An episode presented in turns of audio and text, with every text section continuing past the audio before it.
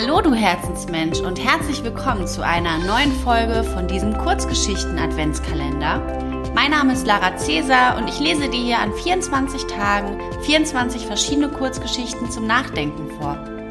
Alle Kurzgeschichten wurden von Gisela Rieger verfasst und heute gibt es eine Geschichte aus dem Buch 111 Herzensweisheiten für dich. Die Geschichte wird mein Papa dir vorlesen. Ich wünsche dir ganz viel Spaß. Ein Baum erzählt seine Geschichte.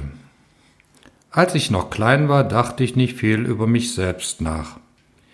Ich war vorwiegend damit beschäftigt, meine Wurzeln zu festigen. Ich stand ganz einsam an einem Felsvorsprung und trotz meiner Anstrengung gelang es mir nicht, ein großer Baum zu werden. Ich blieb eher klein, knorrig und vom Wind gebeugt. Immer öfter schaute ich neidvoll zu den nahegelegenen Wald. Dort thronten die hohen Tannen und Fichten, die mächtigen Buchen sowie der stolze Ahornbaum in seiner Farbenpracht. Ich beneidete sie um ihre Gesellschaft. Im Sommer spendeten sie sich gegenseitig Schatten und im stürmischen Herbst kämpften sie gemeinsam gegen den Wind. Eines Tages wurde neben mir eine Bank aufgestellt. Von da an kamen immer mehr Besucher zu mir, um mich und die grandiose Aussicht zu bewundern.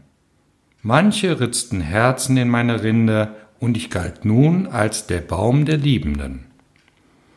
Die alte Eiche raunte mir lächelnd zu, Siehst du, durch unseren Wald gehen die Menschen nur hindurch. Doch bei dir verweilen sie und sind glücklich.